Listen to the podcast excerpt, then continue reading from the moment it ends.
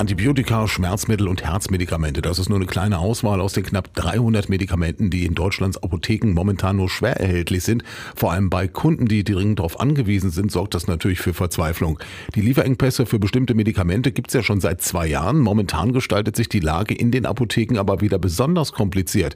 Die Inhaberin der Hamener Barsberg und Berkel Apotheken, Wiebke Wünkhaus, erklärt, wie es zum Medikamentenmangel kommt. Die Gründe liegen sicherlich darin, dass Globalisierung eine tolle Sache ist, aber auch zur Folge hat, dass wir fast nur noch in China und in Indien produzieren lassen, was natürlich immer mal Ausfälle hat. Das war durch Corona, das war durch irgendwelche Qualitätsgeschichten. Das muss dann auch alles wieder importiert werden und die Importeure sind natürlich gewinnorientierte Unternehmen, die dahin importieren, wo gut gezahlt wird. Und Deutschland gehört eben zu den Ländern in Europa, die am schlechtesten bezahlen.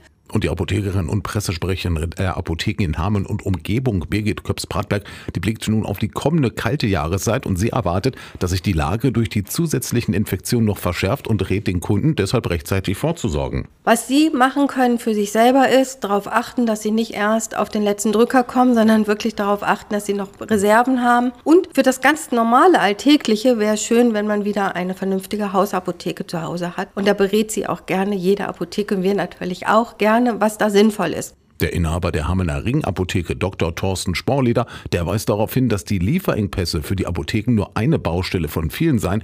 Dennoch spricht er von einem massiven Mehraufwand, den die Apotheken im Moment zu leisten hätten. Wir müssen Rücksprache halten mit den Ärzten. Wir müssen schauen, ob wir die Packungsgrößen oder auch die Stärken bekommen. Wir müssen gegebenenfalls auch Wirkstoffe austauschen. Und all das findet statt in einer Zeit, in der auch Apotheken unter dem Fachkräftemangel leiden, wo wir enorme bürokratische Hürden haben und wo auch die wirtschaftliche Situation Situation vieler Apotheken aufgrund von Inflation und auch steigenden Löhnen eben auch immer schwieriger wird. Erstmal ist aber keine Besserung in Sicht. Sporlieder befürchtet sogar, dass 400 bis 500 Apotheken in diesem Winter schließen müssen.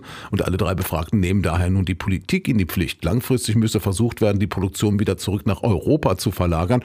Kurzfristig brauche es aber erstmal finanzielle Zuwendungen, so Wünkhaus. Das geht eben nur zu ändern, indem einfach mehr Geld für das Gesundheitssystem bereitgestellt wird, die Apothekenvergütung angepasst wird. Dafür haben wir ja auch auch schon zweimal gestreikt, dann würden wir auch klarkommen können mit dem und hätten auch vielleicht noch mehr Möglichkeiten.